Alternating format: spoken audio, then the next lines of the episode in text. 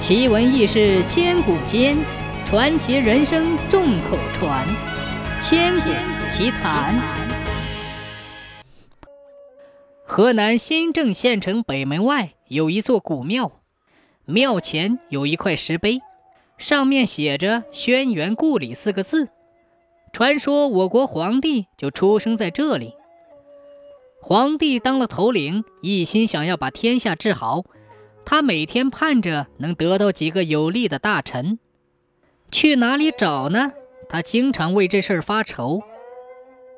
有一天晚上，皇帝做了个梦，梦见狂风过后把天下尘垢全刮跑了，还梦见一个膀大腰圆的大汉，手里握着千斤重弓，驱赶着万群牛羊。他醒来时就想。风是号令，是掌握执政大权的人。构字去掉土字旁，是个后字。这个人可能是姓封名后。又想，能握重弓的人必然力大无穷，驱赶万群牛羊，一定是会放牧的。这个人可能是姓厉名牧。难道天下真有叫封后立牧的人吗？皇帝就照这个想法。到处找封后和立木，他不知翻过多少山，渡过多少河，吃了多少苦头。有一天，皇帝来到襄城县的野地里，正遇上风雪天，迷失了方向，又冷又饿。正在这时，有一个小孩牵着一匹马走了过来。皇帝上前问了路，就按照这小孩的指点，终于在东海边上找到了封后。在湖北云梦泽畔找到了立木，皇帝叫他们一个当了宰相，一个当了大将。后来皇帝战胜了蚩尤，天下也太平了。皇帝便把新郑县西不远的巨刺山改名为封后岭，封给了封后。皇帝还在这里建造了避暑宫，开了个小花园。山下皇帝饮马的地方叫做饮马泉。山口叫皇帝口，他常来这里游玩。从此，皇帝就把国都定在新郑县。这天，他从避暑宫到山脚下散步，看见沟底有一个放羊的老汉，他就走过去问放羊老汉：“老人家，我想治理好国家，你有什么好办法吗？”放羊的老汉问他。你是真心实意呀，还是虚心假意呀？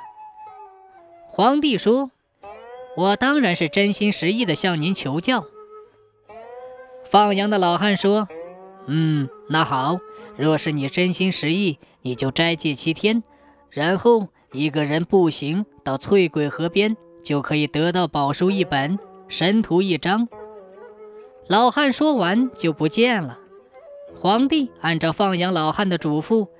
恭恭敬敬地斋戒七日，带病出发。他翻山越岭，来到翠鬼河边，只见一条大鱼逆水上游，一翻身就不见了。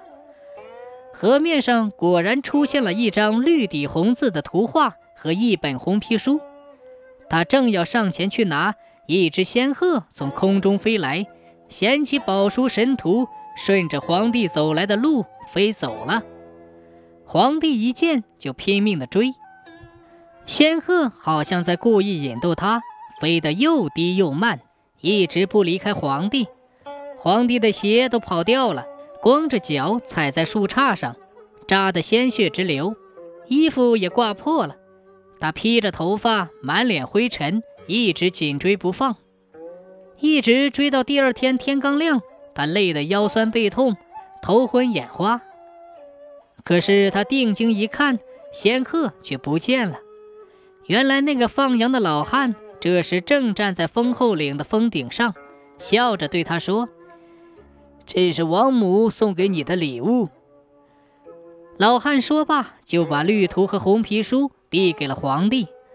皇帝接过来一看，原来是神之图，图上画着一棵小草，草上有九片叶子，闪闪发光。这时他才明白了，这九片叶子指的就是要把天下分成九州。这红皮书讲的就是治国的道理。这个放羊老汉是王母派来的华盖童子，为了纪念王母娘娘，皇帝就在封后岭东坡半山腰上建造了王母娘娘庙。此后，皇帝照着宝书上的话，带领百姓垦荒、种田、修房、盖屋、行立法，老百姓也慢慢过上了安生的日子。